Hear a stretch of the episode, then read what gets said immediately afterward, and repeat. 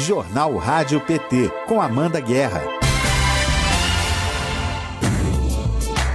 Terça-feira, 23 de novembro de 2021, está no ar o Jornal Rádio PT, informação e luta popular nas suas manhãs. Bom dia para você que está conectado com a gente em rádio.pt.org.br, no Facebook ou na TV PT no YouTube. Bom dia, Ludium. Bom dia.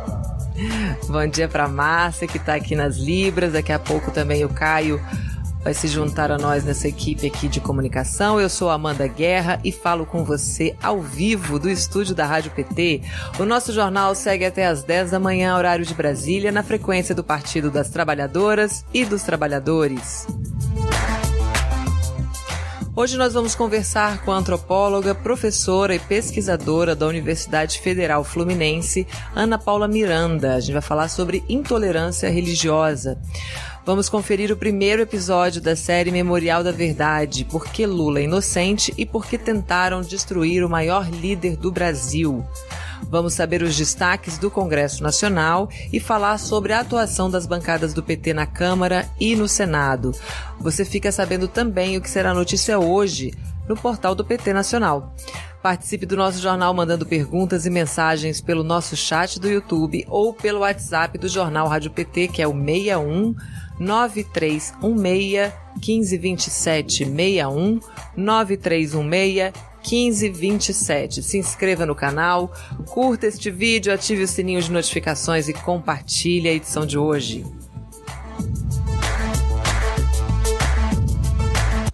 Destaques do portal pt.org.br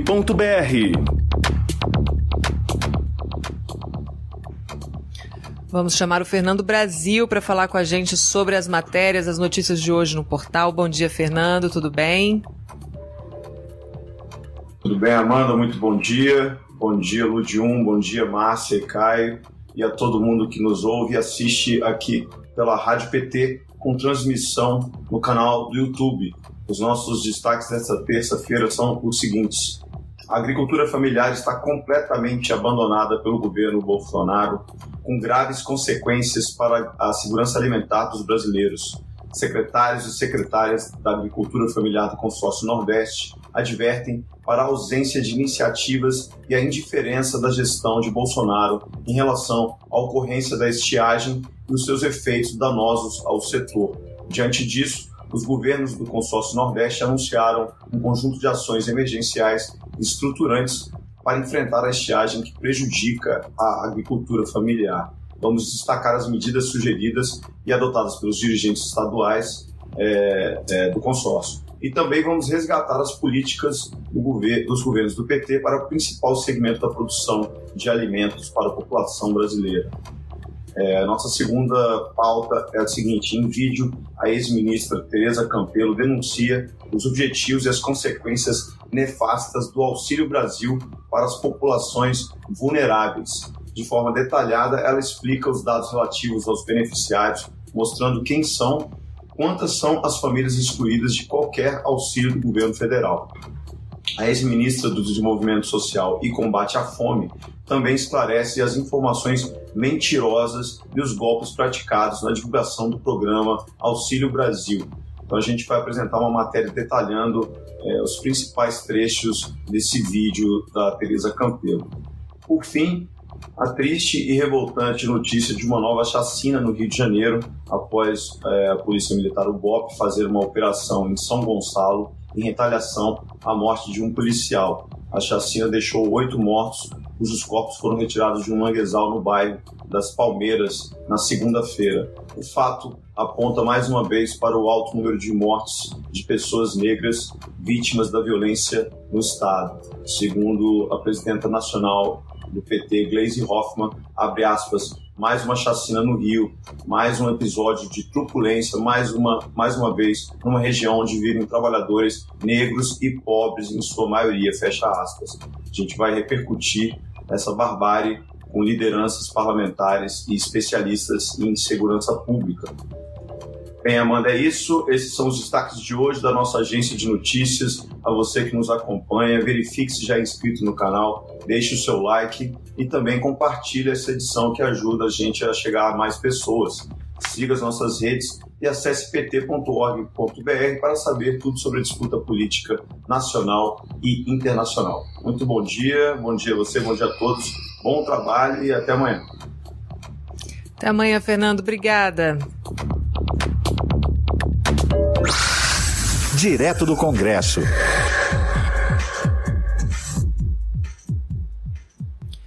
Vamos ouvir agora o líder do PT na Câmara, deputado federal Elvino Bongás. Bom dia, líder.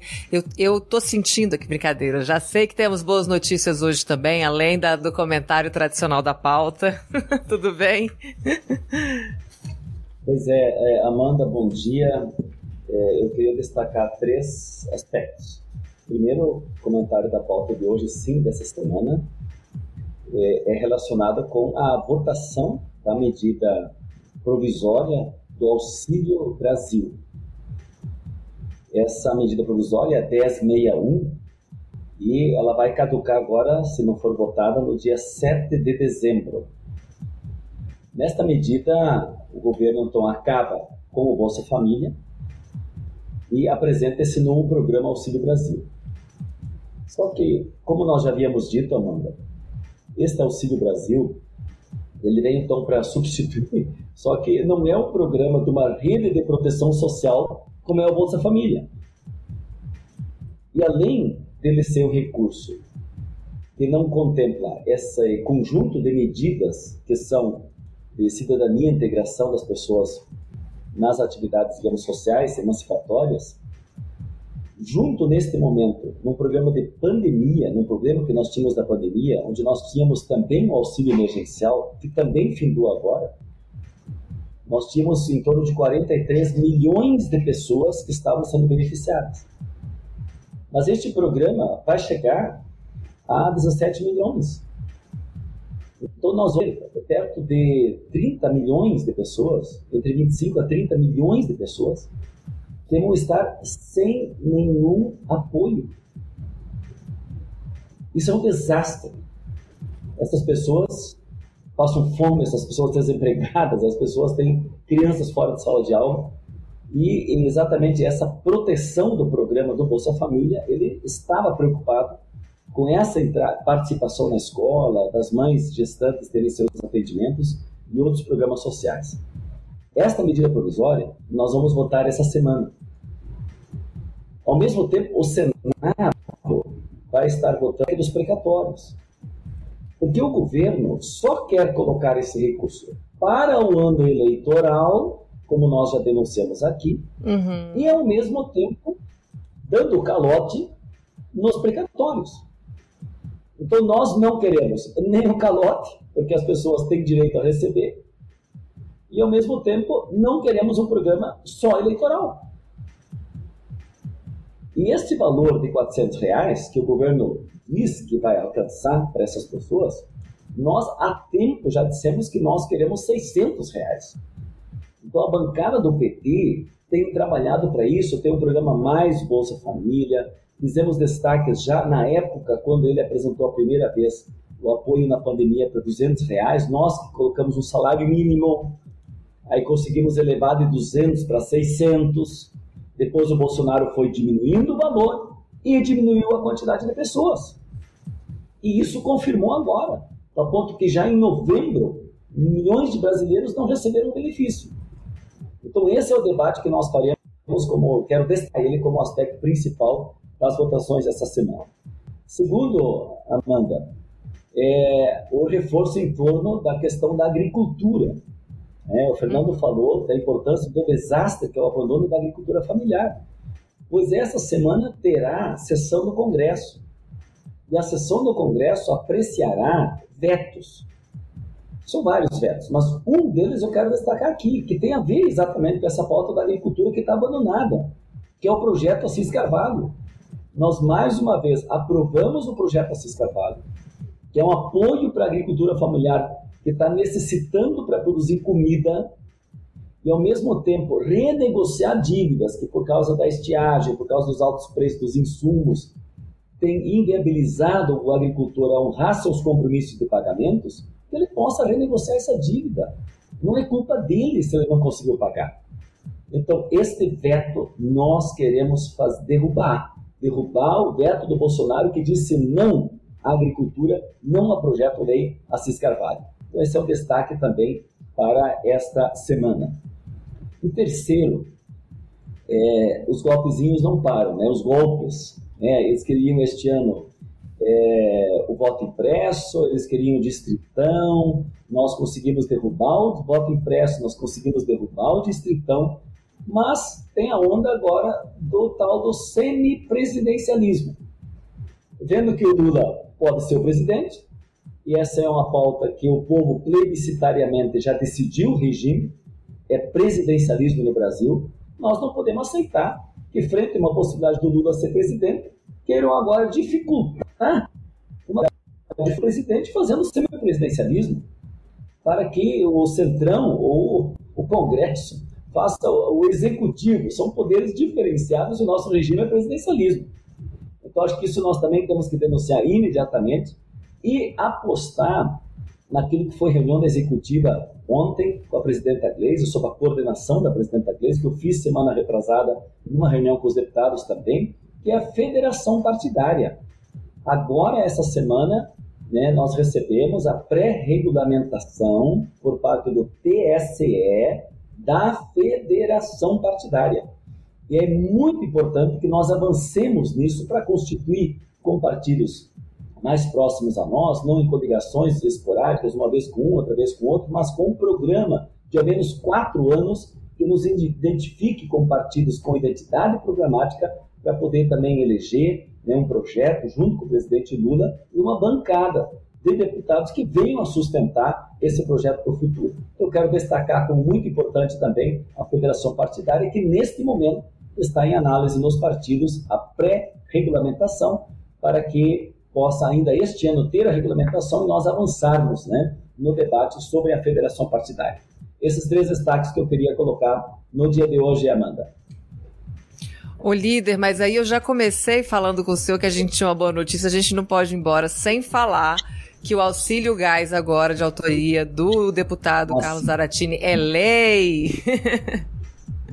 com certeza é lei e já tiraram muito sarro também, né? Porque é o gás, né? Eu tenho falado muito sobre isso e o preço está lá nas alturas. Eu disse ontem, tem lugares que tem 120 reais. Eu fiquei impressionado, mano. Tem lugares que o gás está 120 reais o botijão. E o que, que é o projeto do deputado Zaratini, que eu fico muito feliz, porque está sancionado agora, né? Eu, eu, até não comentei logo, porque nós já tínhamos votado, eu tinha comentado esses dias, eu peço desculpa, mas ele está sancionado. A notícia agora é sancionado. É lei, as pessoas vão ter direito a receber um botijão de gás em torno de 50 reais na verdade, que é metade do preço, que, aliás, foi o compromisso que o Haddad tinha assumido na época, né, na sua candidatura, e o Bolsonaro depois copiou programaticamente do Haddad e anunciou como fake sim dele para a época da campanha, e agora permitiu, com o PPI, que é o preço de paridade internacional de importação dos combustíveis, que o preço chegasse nesse valor extraordinariamente alto, que é mais de 120 reais, em alguns lugares o gás de cozinha. Então, essa é a boa PT, como sempre, né, Amanda? Do lado do povo, pensando na população que mais precisa e permitindo, então, que através desse projeto as pessoas de baixa renda pudessem alcançar um botijão de gás num preço que lhes permite comprar. Porque estava na seguinte situação: ou compra gás ou compra comida mas não adiantava comprar comida se não tivesse o gás para cozinhar, hum. para prepará-la. Então, vai poder comprar, ter o gás e poder se alimentar. É isso aí. Obrigada, líder, pela sua participação. Até quinta-feira. Até. É isso, o auxílio gás agora, que a lei vai beneficiar 21 milhões de famílias. Então, aí o, o projeto de lei de autoria do deputado Carlos Aratini, com apoio da bancada do PT na Câmara, foi, enfim, sancionado. E vamos falar de Senado agora com a Thaís Ladeira. Bom dia, Thaís! Bom dia, Amanda. Uma ótima terça-feira para nós. Bom dia para Márcia, para todo mundo que está na nossa sintonia. Bom dia para o Ludi também. Olha só, pessoal, hoje ah, o Caio chegando aí no YouTube, fazendo a nossa, a nossa tradução, não, interpretação em Libras, né, como se fala. Bom, eu quero convidar todo mundo que está na nossa sintonia para acessar a página do PT no Senado, ptnosenado.org.br e conferir dois artigos muito bons de dois senadores nossos. Um deles é o senador Paulo Paim, que escreveu para um jornal de grande circulação e a gente republicou o artigo dele, obviamente falando de questões raciais. Está no nosso site. O título é Nos Lanhos da Alma. O Paulo Paim é escritor, ele sempre é muito poético nas suas, nos seus artigos, né? Tem um talento, tem várias publicações, tem um talento incrível para escrita e eu convido a todos e todas para conferir. O senador Paulo Rocha, líder do PT no Senado e senador pelo estado do Pará, escreveu, como não poderia deixar de ser, um artigo sobre um outro modelo para a Amazônia, comentando é, desse período de chuvas que começa a chegar, o chamado inverno amazônico, um período de chuvas na Amazônia que diminui bastante ah, esse período de seca e de grandes queimadas, mas ao mesmo tempo conversa um pouco também sobre o que foi definido na COP26 que terminou no final do mês, é, no meio desse mês, na verdade, aconteceu na Escócia. Então, são dois artigos que eu convido vocês para conferirem na nossa página. Além disso, a gente fez uma matéria ontem também sobre a opinião do senador Humberto Costa, do PT de Pernambuco, a respeito do PIB, né? O Bolsonaro coloca o Brasil com o pior crescimento entre países emergentes.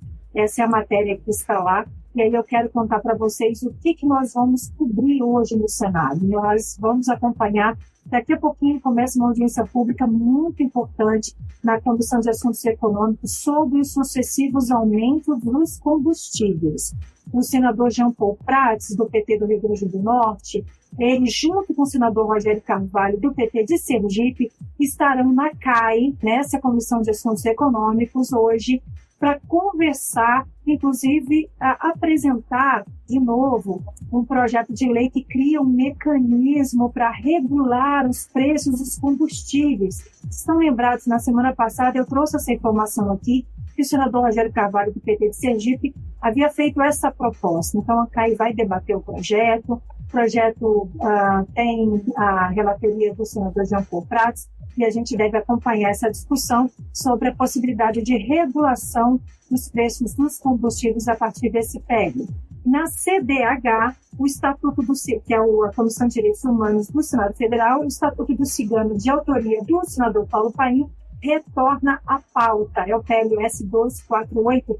Amanda, ele é de 2015. Pensa, o senador Paulo Paim realmente ele é um guerreiro, tem muito paciente, né? Vamos combinar aqui. Uhum. Desde 2015 que o Congresso é, precisa regular, né? Nós somos conhecidos internacionalmente como um país é, que tenta, pelo menos através da sua legislação, é, ter uma, uma grande tolerância e uma grande sinergia, empatia é, em relação a todas as etnias. Os ciganos são considerados uma etnia, portanto, e é muito importante que a gente acompanhe essa discussão no Senado e que finalmente o povo cigano no Brasil consiga ter uma legislação que os proteja, um estatuto que considere seus direitos e seus deveres aqui nesta pátria chamada Brasil. Bom, a gente também vai acompanhar com matéria a discussão do PLS, também do senador Paulo Paim, esse que é de 2017, que limita a duração do contrato de trabalho de tempo parcial a 25 horas semanais. Gente, depois que aconteceu a reforma trabalhista, a gente sabe que os, os nossos senadores, a bancada do PT, tanto na Câmara quanto no Senado, foi tentando remediar tudo que foi destruído com a reforma trabalhista, que prometeram mundos e fundos, que aumentaram a oferta de trabalho, e o que fez, na verdade, foi precarizar ainda mais as condições de trabalho que já eram precárias, né? Então, é, tem esse projeto e tem um outro, também do Paulo Paim, também de 2017, que é, altera a CLT para restabelecer a concessão de gratuidade da justiça de ofício ou requerimento aqueles que perceberem salário até o dobro do mínimo legal ou ainda declararem que não estão em condições de pagar as custas do processo. Gente, é acesso à justiça, especialmente à justiça do trabalho, para quem não pode pagar. É disso que se trata, tá certo? Muitas vezes as pessoas deixam de buscar, né, Amanda, o seu, o seu direito porque é, não tem recursos mesmo para ir para batalhar. Inclusive, quero dizer para vocês que às vezes as pessoas podem dizer assim, não, é mimimi, imagina que não tem dinheiro para pagar isso aqui. Olha, gente, quando o Lula, o presidente Lula assumiu a presidência da República, ele começou a combater algo que é uma chaga no Brasil, que são as pessoas que não têm registro civil de nascimento. Por incrível que pareça, são pessoas completamente invisíveis aos olhos do Estado e que, é, numa pesquisa que a gente fez pela Rádio Nacional da Amazônia, em regiões remotas, como no interior do Pará, nós descobrimos que a maioria das pessoas não se registravam porque achavam que deveriam pagar alguma coisa no cartório e não tinham dinheiro para conta. Então, muitas vezes, eles, adultos, não tinham registro, não registravam seus filhos, porque imaginavam que fosse pagar uma taxa de 50 reais, de 100 reais. E para quem não tem nem o que comer, Amanda, é muito complicado esse acesso aos, aos, digamos, aos trâmites legais, né? Acesso à justiça, acesso ao cartório. Pode parecer pouca coisa, gente, mas não é. Tem muita gente que não tem, volto a repetir, registro civil de nascimento, que dirá CPF, que dirá ah, uhum. título eleitoral. Então, realmente são cidadãos e cidadãs que estão invisíveis aos olhos do Estado por conta disso. Bom, gente, já falei muito, mas quero chamar a atenção ainda sobre ah, uma, a realização de uma audiência pública que deve celebrar os 20 anos da Conferência Mundial das Nações Unidas contra o Racismo, a Discriminação Racial, a Xenofobia e a Intolerância. Esse requerimento ele é da autoria do senador Humberto Costa, que é o presidente da Comissão de Direitos Humanos, é, e essa comissão, então, vai votar requerimento para a realização dessa audiência pública comemorando os 20 anos da Conferência Mundial que discutiu xenofobia, racismo e intolerância, que é o tema, inclusive, da sua entrevista daqui a pouquinho, todo e qualquer tipo de intolerância, inclusive a intolerância religiosa. Também requerimento do senador Humberto Costa, pedido de realização de uma audiência pública, Amanda, muito importante, para discutir a situação da comunidade indígena Yanomami. A gente acompanhou pela, pela, pelo jornalismo feito pelos telejornais que a população indígena Yanomami está completamente abandonada e sendo dizimada por fome, por doença, por vários problemas muito sérios que estão afetando principalmente as crianças do povo Yanomami, fora as situações de muitas vezes suicídio. A gente sabe que ah, o alcoolismo, infelizmente, é um recurso utilizado pelos indígenas muitas vezes para aplacar sua dor, sua vergonha, sua, seu sentimento de abandono completo e absoluto. E a gente precisa acompanhar, então, se essa audiência pública vier a ocorrer, Vou contar aqui para vocês, vou dizer o dia, a hora, para quem uhum. quiser acompanhar essa importante discussão, como outras discussões também. Então, tudo que eu disse vai se transformar em matéria, estará no pt, senado.org.br, para você acompanhar o que acontece no Senado Federal a partir da perspectiva da nossa bancada, da bancada do PT no Senado. Eu conto com a audiência é, de todos e todas e que nos acompanhem também pelas redes sociais. A gente volta amanhã, na quarta-feira, meio de semana, nos com todo o pique, porque essa semana promete. Estamos animados, né, Amanda, para mais muito trabalho pela frente, lutas e vitórias, né? É isso aí. Hoje a gente já teve uma comemoração aqui com o Vale Gás. Eu, eu espero que em breve a gente tenha outras também, viu, Thaís? Muito obrigada. Uma ótima terça-feira para você. Até amanhã. Até amanhã para você também. E esse comentário da Thaís foi muito importante porque foi tema né, da redação do Enem no domingo. As pessoas que não têm registro é, civil de nascimento, e é uma realidade mesmo. O, e o combate dos governos do PT a esse problema, ele foi evidente. Vários mutirões, né, foram realizados ao longo dos governos do Lula e da Dilma. Eu particularmente participei de um pelo Marajó, mas não é aquele Marajó turístico. Não, é um Marajó ainda mais remoto E eu lembro de uma senhora de 80 anos tirando a sua certidão de nascimento naquela ocasião. Ou seja, isso não é de outro planeta, não. Isso é Brasil. Um dos nossos Brasis não está sendo registrado. Então é um trabalho ainda a ser feito. Pedro Bicudo diz bom dia, companheiros e companheiras. Luiz Felipe Peralta diz bom dia também. Pedro Bicudo diz a intolerância religiosa aqui no Brasil, principalmente com religiões de matriz africana e outras também, né? Sobre a entrevista de hoje ele está falando. Realmente a gente vai a gente vai aprofundar esse tema porque é uma pesquisadora que se dedica a esse tema desde 2008. Ela faz pesquisas, especialmente no Rio de Janeiro. A gente já já já vai conversar com ela e vocês podem mandar as perguntas de vocês aqui. Bom dia, camaradas. Bom dia, João Ricardo Roque. João Luiz da Silva Lima, estamos juntos na luta do Partido dos Trabalhadores. Aqui ele está falando sobre os comentários né, do, do líder do PT na Câmara, deputado Bongás, João Ricardo Roque, diz quando estes traidores do Brasil impedem ou tentam impedir a eleição do melhor presidente que o país já teve, só demonstra que nunca amaram a pátria brasileira, sempre bateram continência para os Estados Unidos. Os primeiros comentários aqui do chat de hoje. Continue com a gente, porque agora a gente vai saber um pouquinho mais ainda sobre a viagem do Lula, né?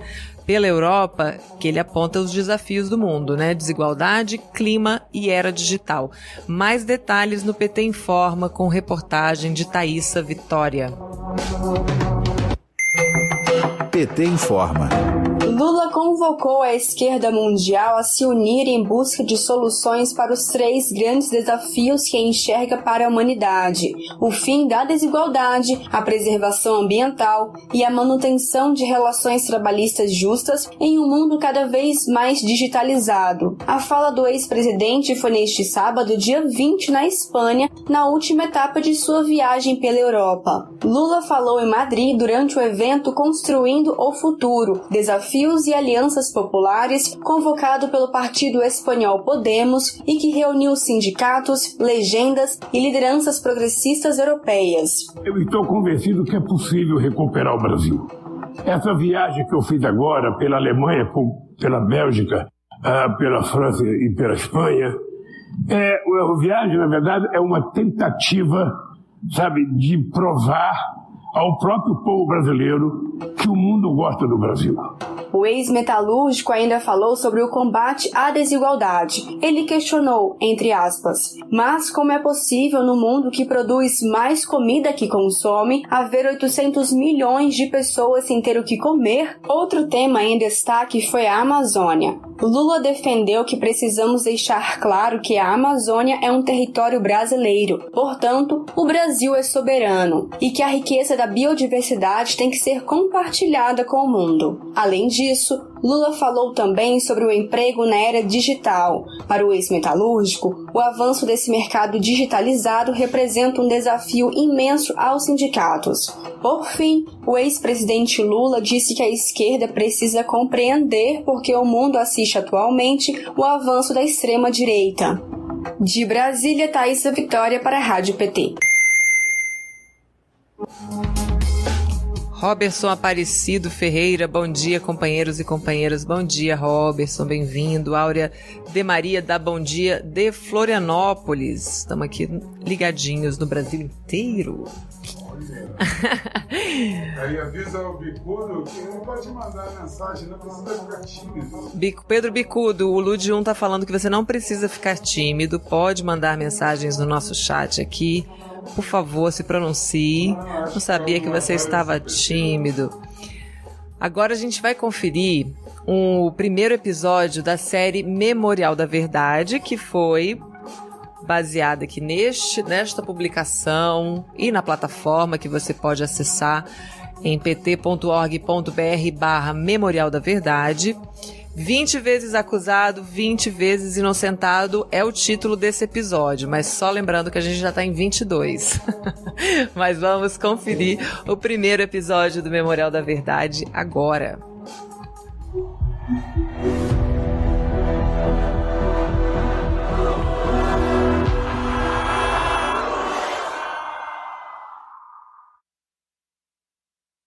O comprometimento da justiça e o comprometimento da acusação com a imprensa está levando a um impasse.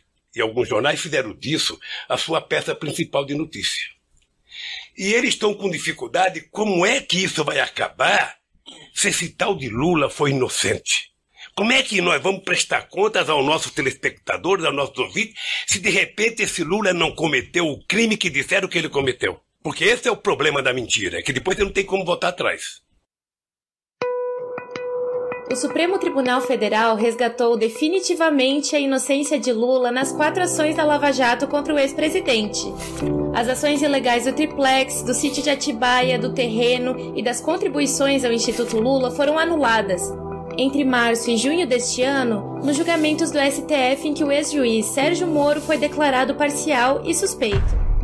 Até porque ele nunca teve a competência legal para julgar Lula. Eu sei de que eu fui vítima da maior mentira jurídica contada em 500 anos de história. Lula também foi absolvido ou teve as denúncias arquivadas porque não tinham justa causa nem base em fatos em outros 15 processos que já foram julgados fora da vara que era comandada por Moro. Agora, o ex-presidente está a apenas um passo da completa e absoluta inocência. Em todos os lugares onde o presidente Lula foi julgado fora eh, de Curitiba, ele foi absolvido ou as acusações foram sumariamente encerradas. Apenas em Curitiba é que houve a, a condenação, porque o juiz era parcial. Ficou claro que o, o ex-juiz Sérgio Moro agia com motivações políticas. Então, importante dizer, o presidente Lula é inocente e não tem nenhuma ação que ele tenha perdido, seja no Supremo, seja em primeira instância, seja em segunda instância, todas foram favoráveis ao presidente Lula. E agora Lula está livre, inocente, desinterditado, com seus direitos políticos recuperados. Portanto, Lula é sim um cidadão inocente perante a lei, a justiça e a Constituição brasileira. Está mal informado ou agindo de má fé quem insiste em não reconhecer a real condição do ex-presidente. No Brasil, assim como em todos os países democráticos do mundo, qualquer cidadão que não está condenado de forma definitiva, que tenha sido absolvido ou que teve as acusações anuladas é inocente. Eu estou aqui, de cabeça erguida, com a moral elevada, totalmente inocentado.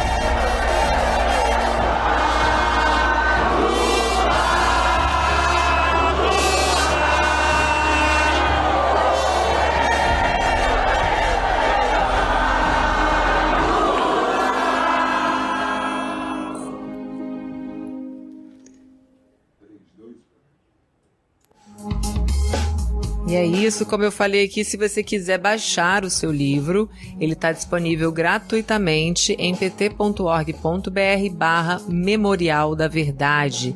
No nosso Spotify também da Rádio PT você pode acompanhar o audiolivro.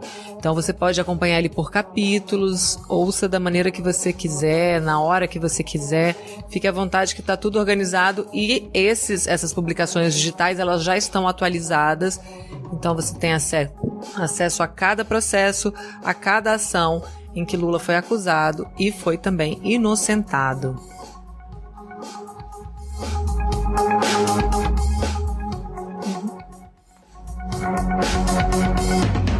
Agora eu sou o PT.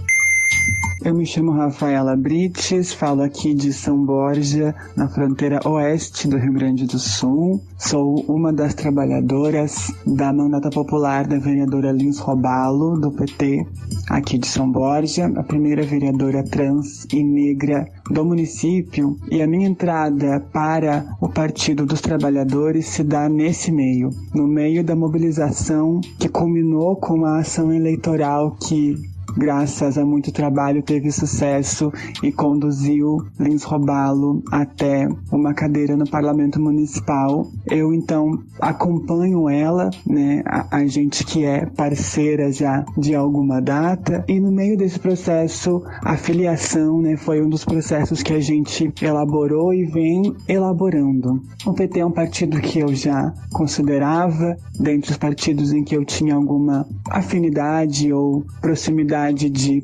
posicionamentos e agora estar aos poucos fazendo parte da, da, da, construção partidária ressignifica muito todo aquele histórico e todo o trabalho que a gente vinha desenvolvendo. Então, o contexto da minha filiação é num contexto de sucesso eleitoral de um projeto popular, coletivo e que é a cara, o bastião da democracia no PT. Você também pode ser PT para mudar o Brasil. É só baixar o aplicativo do Partido dos Trabalhadores e se filiar.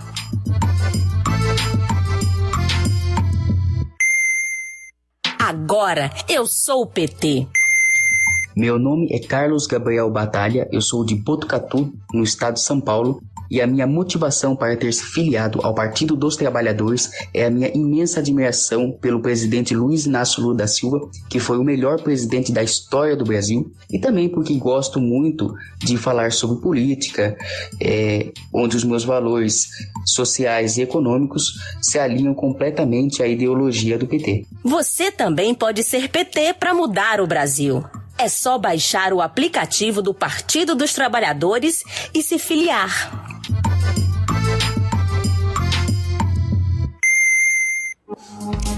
E além do aplicativo, você pode acessar pt.org.br barra filiacal, né? Que seria o filiação, sem cedilha e sem tio, e fazer também a sua inscrição por lá para completar o processo de filiação ao partido. E vamos agora para a nossa entrevista do dia. Entrevista. Hoje nós vamos conversar aqui no Jornal Rádio PT com a doutora em antropologia pela Universidade de São Paulo, professora e pesquisadora da Universidade Federal Fluminense, Ana Paula Miranda. Bom dia, Ana Paula, seja bem-vinda ao Jornal Rádio PT. Bom dia.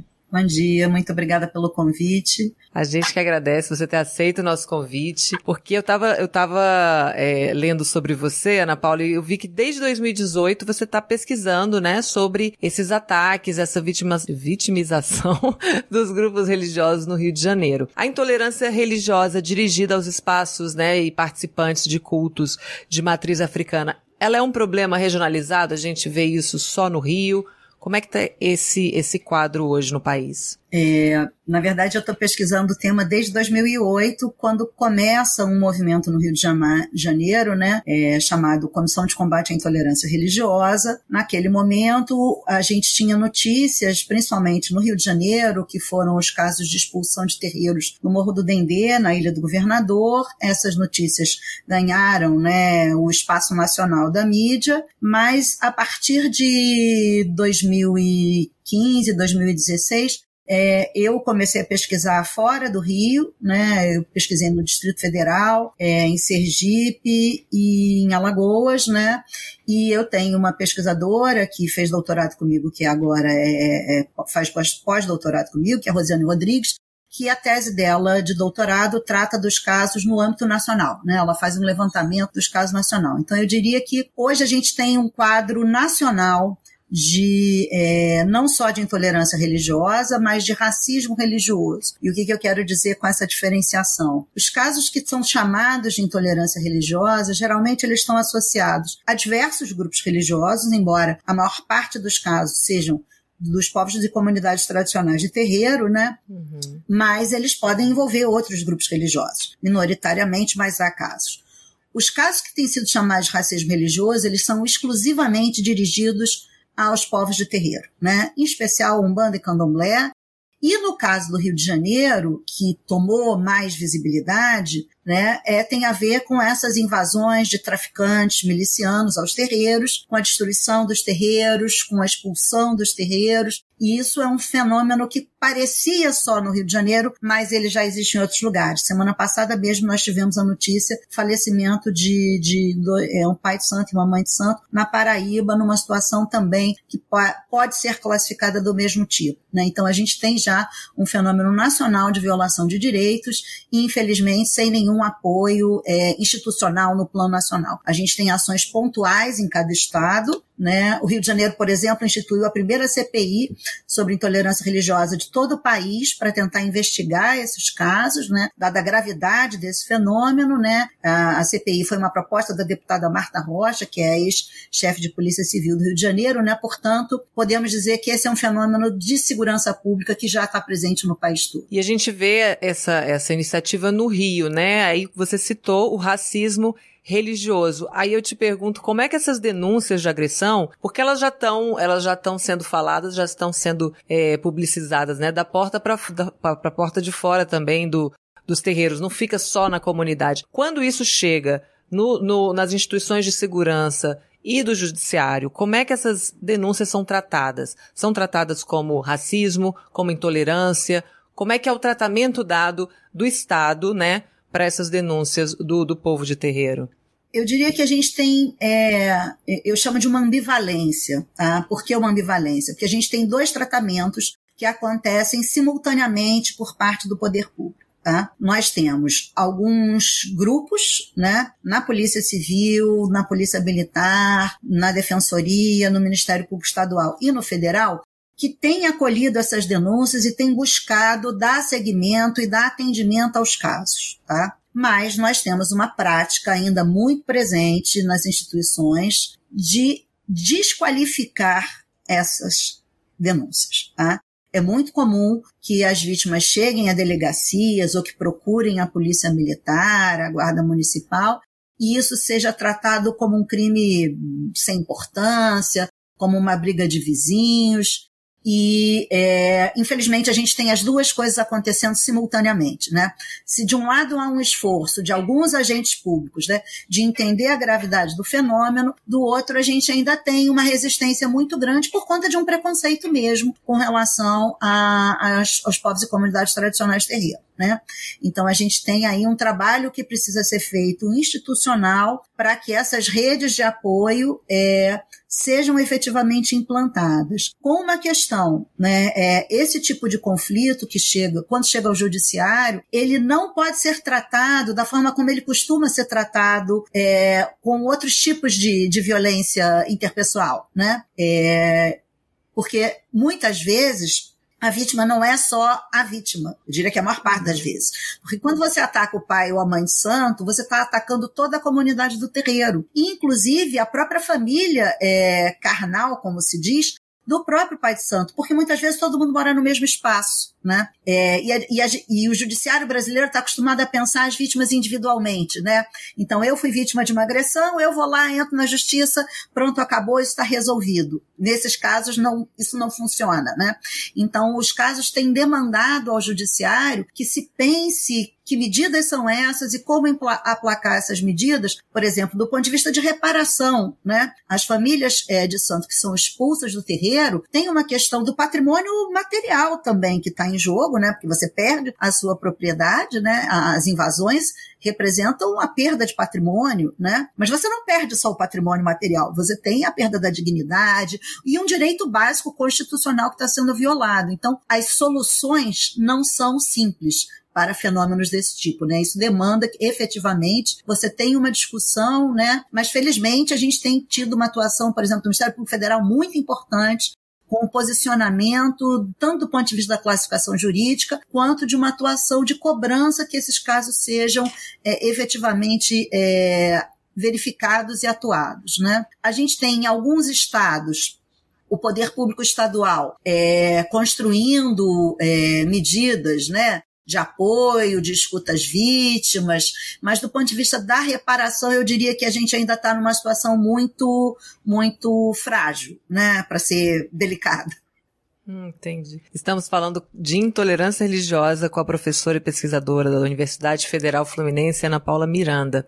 Ana Paula, e quando é que acontece a politização porque isso também eu vejo que é muito frequente no seu trabalho, né, de, de falar que as, as religiões tiveram que criar esses movimentos mais políticos, né, em busca por justiça, né, ou pelo direito ao culto, que, como você falou, é assegurado pela Constituição. Em que momento acontece a politização dos movimentos religiosos? É, isso é uma pergunta muito interessante, né? Porque, na verdade, todos os movimentos religiosos sempre foram politizados, né? Se a gente pensa, é, a Igreja Católica sempre teve seus representantes no parlamento, é, a, a, as igrejas evangélicas têm a bancada, né? Sua bancada é, é parlamentar. A, os povos tradicionais ele tem uma situação muito singular, porque a frente parlamentar de terreiros não é necessariamente uma frente de pessoas vinculadas aos terreiros. Tá? Isso é um ponto muito importante. Né? Você tem parlamentares dos mais variados é, grupos políticos defendendo uma causa que eu diria que é uma causa laica, que é o direito à liberdade uhum. religiosa. Né? Então, é, há uma politização, sim, desse movimento, mas uma politização no melhor sentido da palavra, né? que é você ter o direito de reivindicar os direitos direitos que não são só constitucionais, como são é, referidos em todos os pactos internacionais dos quais o Brasil é signatário. Né? Então é importante que se diga que, na verdade, o que se está cobrando nesse caso é o que está previsto na Constituição, que possibilitou que esses grupos pudessem se constituir de uma forma mais institucionalizada para demandar ao poder público e que, de fato, né, nós tivemos é, nos mandatos né, do, do Lula e da Dilma a possibilidade de articulação e construção de políticas públicas nesse sentido, né? Políticas essas que foram totalmente des, é, desestruturadas e, e, e, encerradas recentemente. Né? Então, nós temos aí uma trajetória de politização no sentido de reivindicação de direitos e não de partidarização dos religiosos. Eu acho que esse é um ponto muito importante, né? E uma outra coisa que eu acho muito importante, né, que é o que eu tenho analisado, que é essa capacidade de mobilização, né, que é o que eu estou analisando mais recentemente, né, é que você tem diferentes frentes de mobilização que não passam só pelo direito é, à, à liberdade religiosa, né? Passam principalmente pelo direito a existir, né?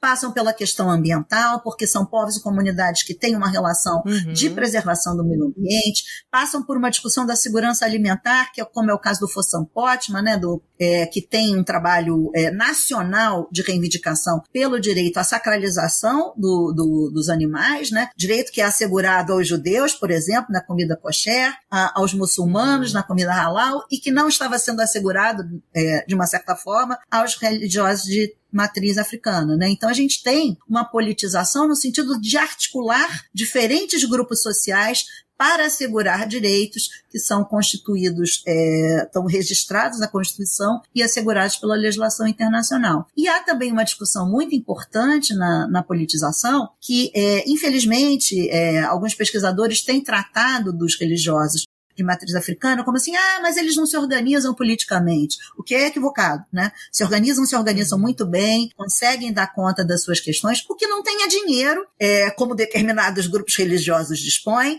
não tem é, a capacidade de ter uma televisão, de ter um canal próprio, de ter uma, uma rádio, que obviamente lhes dá muito mais visibilidade. Né? Então, a politização dos terreiros nesse sentido é uma politização de mobilização, de garantia do seu direito de existir, né? que, na verdade, é, quando se trata de uma democracia, a gente vê se um país é democrático quando a gente lida com as minorias, né? As chamadas minorias, que obviamente não tem nada a ver com números, né? Mas sim com, com as questões é, que não são as majoritárias.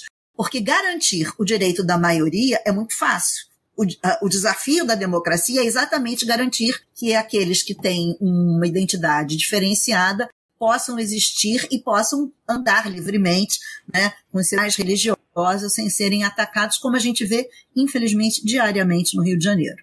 Isso também levando em conta, né, o racismo estrutural também, porque essas são as comunidades que são mais atingidas, como você falou lá no início, né, em termos de intolerância, são as religiões mais atacadas. E aí você mencionou uma coisa interessante. A gente tem rádio, TV, que são concessões públicas, na mão de grupos religiosos católicos e evangélicos, né? Mas a gente não tem nenhuma rádio, eu pelo menos nunca escutei uma rádio uh, de, de candomblé, de umbanda, muito menos um canal de televisão ou um programa dedicado a essa religião, né? A gente tem os símbolos cristãos em repartições públicas, a bancada evangélica no Congresso Nacional, né? E a religião sempre inspirando a criação de leis e retiradas de direitos também. E aí vem nesse sentido essa exposição midiática, né, dos ataques aos, aos aos terreiros, a, aos espaços sagrados, né, dos cultos de matriz africana, é a partir daí que eles conseguem ter alguma visibilidade e o segmento da reclamação, né, uhum. Ana Paula? Como é que ter na prática um, um, um Estado laico com essa configuração?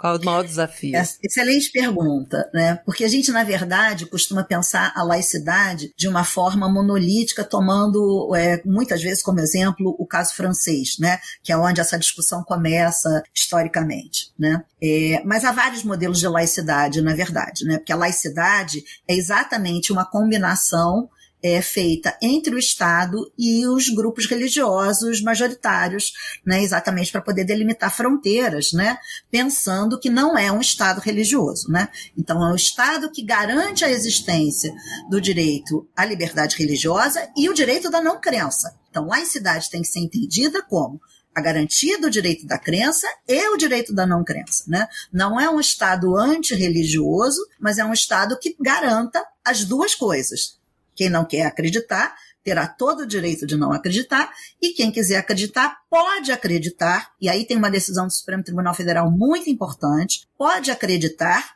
e pode fazer o seu proselitismo desde que não ataque os outros grupos, né? O Supremo tem uma decisão muito importante que chama de ódio religioso qualquer ação que represente uma destruição de um outro grupo religioso. Que algumas pessoas entendem que liberdade religiosa é fazer o que lhes dá na telha, e isso o Estado brasileiro tem sido muito claro, né? Já há legislação e decisão nesse sentido. E isso que você falou da presença dos símbolos religiosos, o espaço público é, no Brasil é muito marcado por símbolos religiosos. Agora, a gente tem uma destruição constante dos símbolos religiosos de matriz africana, né?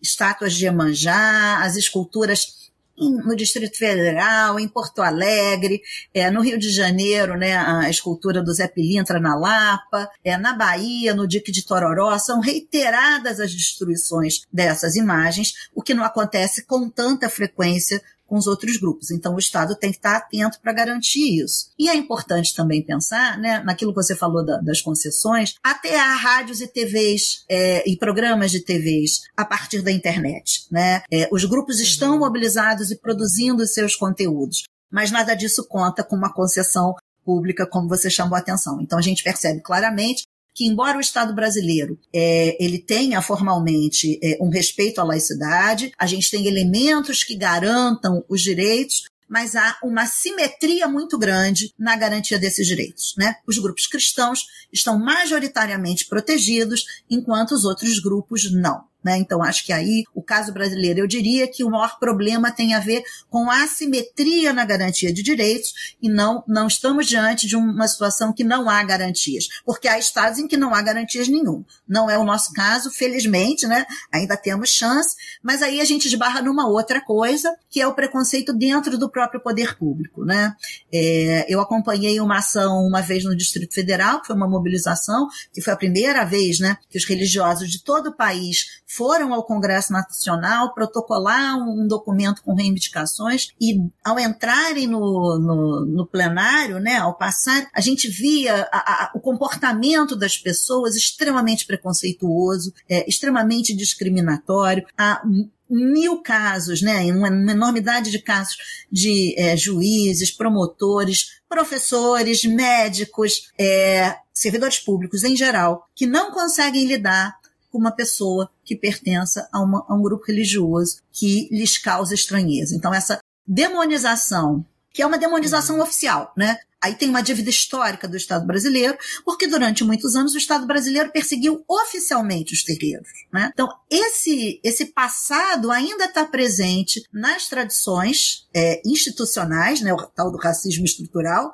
né, a que você se referiu, e Quanto a isso, é preciso muita transformação, é preciso certamente um trabalho de preparação é, desses sujeitos, mas não se trata só de preparação, né? É, é, é, é, uma combinação de preparação e sim de punição, porque você imaginar que determinados profissionais, é, uma juíza, por exemplo, né, como é o caso que eu analiso, né, que, que a discriminação acontece a partir de uma posição da juíza, é óbvio que ela sabe da legislação. A gente não pode pensar que se uhum. trata de ignorância né? É, um policial, é óbvio que ele sabe que ele está diante de um caso de racismo. A gente não está lidando com pessoas que desconheçam a informação, que é diferente, talvez, de um conflito entre vizinhos, que você pode imaginar que alguém não saiba, né? Mas quando a gente está diante de servidores públicos, é, se não sabem, deveriam saber. Faz parte do processo de capacitação de determinados servidores, né? Então aí a gente tem uma outra dimensão que nesse caso não há uma política institucional. A gente vê ações pontuais, a gente vê medidas que dependem muito da boa vontade dos sujeitos que estão sentados nas cadeiras, né? Mas que a gente, é, o que o movimento demanda, né, como um todo, e óbvio que eu estou falando aí resumidamente, porque eu estou acompanhando muitos movimentos no país todo, né? Então, é, é, é, e é muita coisa diferente, com agendas, inclusive, diferentes, mas é, que veja bem, isso não é uma coisa de agora, né? Eu gostaria de citar que o primeiro movimento é, foi uma ação que aconteceu exatamente logo após a Constituição, tendo Mãe Beata de Manjá, né, saudosa e falecida Mãe Beata de Manjá, como uma das protagonistas desse processo no Rio de Janeiro, né? É, e que entregou naquela época já um dossiê com notícias de casos de violação desses direitos. Ou seja, isso não é um problema que começa agora. O que a gente vê agora é um agravamento desses casos. E no caso do Rio de Janeiro, isso está muitas vezes vinculado ao processo de evangelização que acontece dentro das cadeias no Rio de Janeiro. Né? Já há pesquisas que sinalizam que a presença maciça de uma evangelização dentro dos presídios tem tido como efeito é, negativo esse processo, né? Ao dizer isso, eu não estou dizendo que evangeliza... É, ah, então tem que proibir evangelização, não, não é isso que eu estou dizendo, mas eu estou dizendo que é preciso ficar atento a como essa evangelização se dá, se é correto que o Estado incentive isso da maneira como se incentiva e que há limites do ponto de vista desse proselitismo, né? O proselitismo não pode uhum. passar pelo ódio religioso, tal como já definiu o Supremo Tribunal Federal. E aqui vamos para a participação, Ana Paula, do, do, do, nosso público aqui, do Ludium, perguntando se num estado, que você mencionou agora, evangelização nas, na, nas cadeias, a gente também tem esse problema nas comunidades, né? Dos evangélicos expulsando o povo de terreiro. No estado narco-miliciano como o do Rio de Janeiro, como garantir a segurança e o direito ao culto? Essa é uma pergunta difícil. é, é, o grande desafio. Acho que talvez por isso o Estado do Rio de Janeiro tenha sido o primeiro a construir uma CPI para tratar do caso, exatamente reconhecendo né, é, os limites desse trabalho. Né? E, e, na CPI teve audiência do primeiro delegado, que foi delegado titular da delegacia especializada, né, da DECRAD, quando ela foi criada, e ele, o representante do Ministério Público, todos foram unânimes em dizer que essa é uma ação que tem que ser feita em parceria direta com o poder público constituído na repressão qualificada a, a, a esse modelo narco-miliciano que está colocado. Mas veja, a repressão qualificada não pode ser algo como nós vimos que aconteceu ontem é, em São Gonçalo, né? Não é, isso não é uma repressão qualificada, muito pelo contrário, né? Aquilo ali é a desqualificação de um trabalho é, competente. Aquilo ali se trata de vingança, que é uma outra ordem de uhum. coisas. Então, fazer um trabalho de repressão qualificada passa por uma investigação, como se conseguiu fazer em algumas regiões do Rio de Janeiro, né? É, houve uma operação que conseguiu prender todos eles que estavam envolvidos naqueles casos que vir, viralizaram na internet de destruição de terreiro, né, em que as imagens circularam, a própria pessoa sendo obrigada a destruir, porque estava sob ameaça de armas. Né. É, a gente está diante de um fenômeno, esse caso é um caso claro de segurança pública, né, onde o diálogo uhum. interreligioso, que muitas vezes é apontado como uma solução, não se aplica. Diálogo interreligioso pode servir para isso, para disputas dentro do ambiente da escola, né, dentro do ambiente do hospital que permite o ingresso do pastor e do padre e não permite o do pai de santo, santo. Essas são ações que talvez o diálogo religioso possa funcionar. Mas diante de um quadro de ataques narcomilicianos, a gente tem que ter ações é, muito bem planejadas e estruturadas, né? E, e, essa é uma questão que a, a própria deputada, né, que preside a comissão, colocou, né, falou sobre isso quando a instituição da CPI. Eu acho que ela, de fato, tem um, um, lugar muito importante, mas eu queria chamar a atenção que, infelizmente, isso não, só, não acontece só no Rio de Janeiro. Né? É, eu fazendo pesquisa em Sergipe, eu já encontrei casos de terreiros invadidos é, por traficantes, né, que muitas vezes entram para roubar, ou entram realmente para tentar pressionar o terreiro a sair daquele lugar, né? Porque o terreiro, ele tem uma dinâmica própria de funcionamento que muitas vezes incomoda o tráfico. Às vezes não é só uma questão de, de proselitismo religioso, não. Às vezes é uma questão meramente de comércio, tá? É, o terreiro tem um movimento diário que é diferente de igreja e, e, e, o culto evangélico, né? Então ele pode atrapalhar um controle do território feito pelos narcomilicianos, né? Falando genericamente. Então a gente tem elementos aí que são distintos é, de outras religiões e aí você usa a religião como pretexto para poder é, desqualificar a questão. Não sei se, se o nosso ouvinte ficou satisfeito com a resposta, mas o que eu poderia dizer nesse momento é isso: é preciso de uma ação muito orquestrada e planejada entre os diferentes órgãos do poder público. Aqui a Wagner Torres também participando com a gente diz que os servidores públicos em muitas das vezes são classistas porque é muito difícil o ingresso devido ao bom estudo e o pobre não tem. Uh, não sei se, se, se, eu, li certo que foi isso que ela quis dizer. Não sendo isso, é, muitos acabam reproduzindo o ódio, aqui comentando a sua fala sobre é, quando né, a, a, procura pelo serviço público.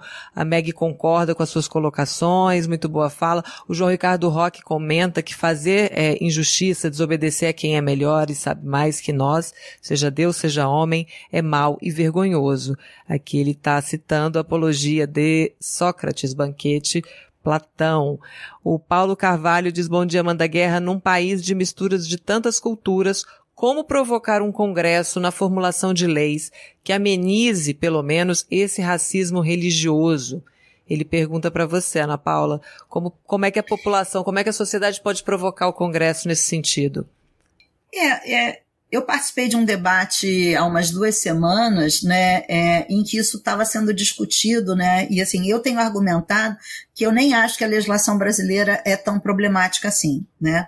É, e tinha um, um, participante do Ministério Federal que até fez uma série de sugestões de aperfeiçoamento. Então eu diria que já existem inclusive os estudos sinalizando do que, que pode ser aperfeiçoado na legislação.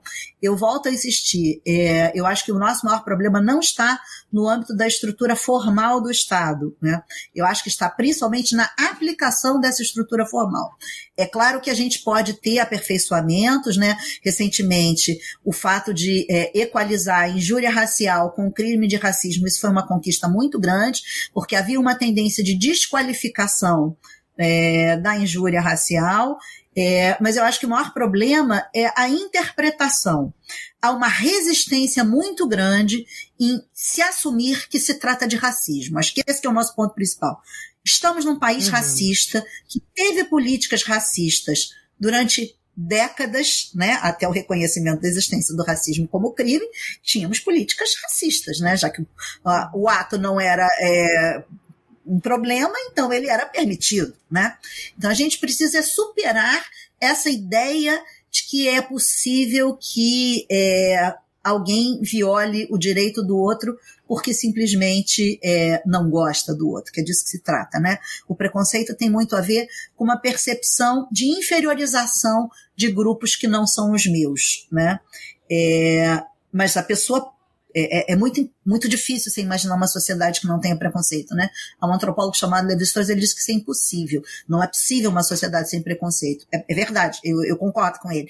Mas é possível uma, uma sociedade sem discriminação.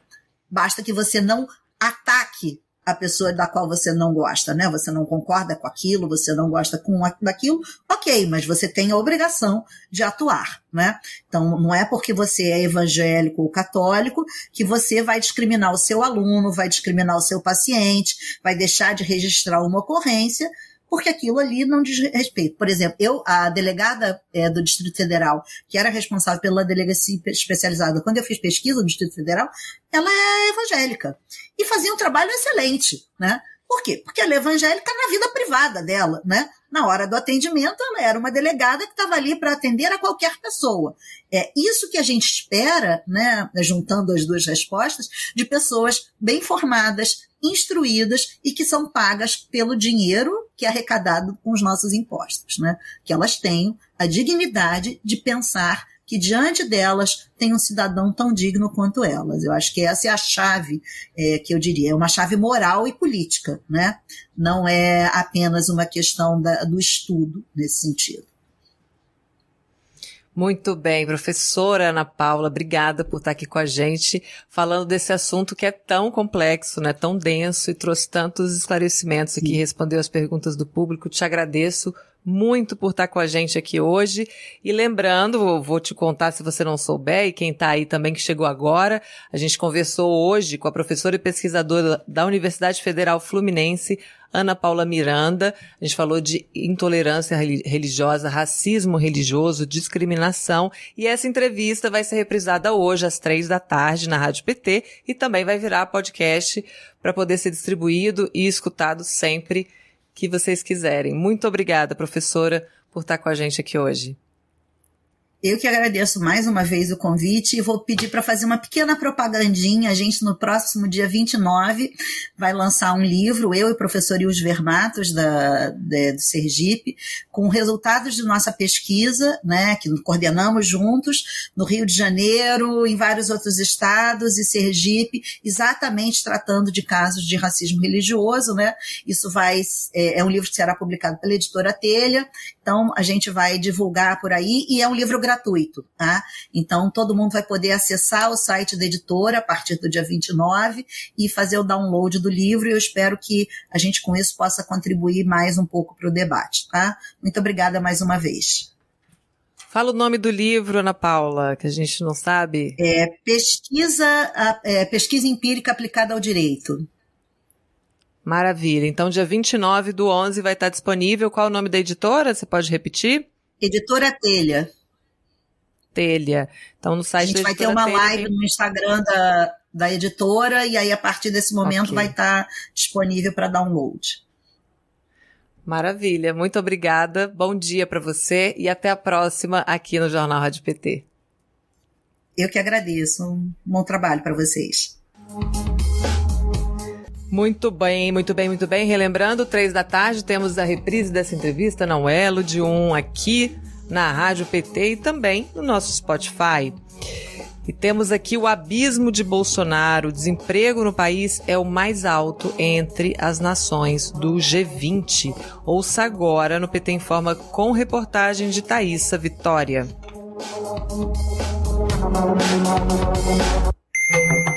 PT informa. Estudo da agência de classificação Austin Waiting coloca o Brasil como quarto do mundo em desemprego em um ranking de 44 nações. Segundo a agência, o Brasil também tem a mais alta taxa de desemprego entre países que integram o G20, que é o grupo com os 20 países mais ricos do mundo e o dobro da média mundial. Os dados foram compilados entre países que divulgaram informações relativas ao terceiro trimestre. A taxa de desemprego permanece elevada, no patamar de 13,2% no trimestre até o fim de agosto, atingindo 13 milhões e 700 mil brasileiros e brasileiras. O índice, que estava perto de 12% antes do início da pandemia, saltou para 14,7% no primeiro trimestre deste ano. Segundo a Alcin Waiting, somente Grécia, Espanha e Costa Rica registraram taxas de desemprego mais altas do que o Brasil. Para o senador Paulo Paim, do PT do Rio Grande do Sul, somos uma grande nação desgovernada. Entre aspas, a economia não cresce, não há investimentos em infraestrutura, não há emprego e renda, miséria e pobreza avançam, inflação galopante. Além disso, a perspectiva de um cenário ainda pior em 2022. Segundo agentes do próprio mercado financeiro, o país vai ser o último em crescimento do PIB entre os emergentes. Já o Fundo Monetário Internacional aponta crescimento de 1,5 ante 5,1% dos países emergentes. O Banco Central parece ser mais realista, De acordo com o relatório Focus, a previsão está em torno de 0,93%. O líder da bancada do PT na Câmara, Elvino Bongás, do Rio Grande do Sul, lamentou, entre aspas, não esqueço que para aprovar as malditas reformas trabalhista e da Previdência, a grande mentira era de que elas iriam gerar milhões de empregos. De Brasília, Thaisa Vitória para a Rádio PT. Isso aqui, vamos só ler aqui mais uns comentários, né, da participação de vocês. A Cleusa Ramos diz o importante é que todos se respeitem, né, e vivam em harmonia. Temos aqui também a, a, o Luiz Felipe Peralta que diz excelente entrevista, precisamos engajar a militância para debater esses temas fundamentais para a nossa vida. A Clarice Chaurel diz excelente entrevista com a professora Ana Paula Miranda. Tem várias palminhas aqui, vários aplausos. A Cleusa Ramos comenta que, segundo reportagem, o ex-prefeito do Rio, né, o Crivella, tentou acabar com os terreiros do Rio. Ana Paula, informações e reflexões necessárias, diz a Josi Negreiros. A Lúcia Maria Borges Souza diz bom dia, companheiras. Essa TV é mesmo necessária. Põe luz em temas de extrema importância, como esse, né, levantado pela professora Ana Paula Miranda, falando da intolerância religiosa. É isso aí, muito bom a participação de vocês. A gente vai ficar por aqui hoje. O jornal termina agora, mas você pode seguir ligadíssimo em radio.pt.org.br. A gente também está no Spotify, procure pelo Rádio PT, nosso perfil, e aproveite os podcasts e playlists. Podcasts como essa entrevista, por exemplo, que estará lá já toda editada direitinho, só o conteúdo da fala da professora Ana Paula, tudo bem organizadinho para você acompanhar quando você quiser e quando você puder. Eu vou agradecer aqui, mandar um abraço muito forte para todos os companheiros e companheiras dos 21 diretórios estaduais do PT que nos apoiam na transmissão do Jornal Rádio PT no Facebook. A gente volta amanhã ao vivo, a partir das 9 horas, em rádio.pt www.org.br, TVPT no YouTube e no Facebook desses 21 diretórios, mais o Facebook do PT Nacional. Se inscreva no canal, você que ainda não o fez, curta os vídeos, acompanhe a rádio, o portal e siga as nossas redes sociais. E vamos combinar? Amanhã traz duas pessoas com você. Pronto. Três, Lude. Treze. Treze, que é o nosso número da sorte. Traga treze amigos, amigas, crush, não sei, contatinhos, né, Lude? Traga 13 companheiros e companheiras amanhã para acompanhar com a gente a edição de quarta-feira. Obrigada pela sua companhia, pela sua participação mais uma vez. Rádio PT, aqui toca democracia.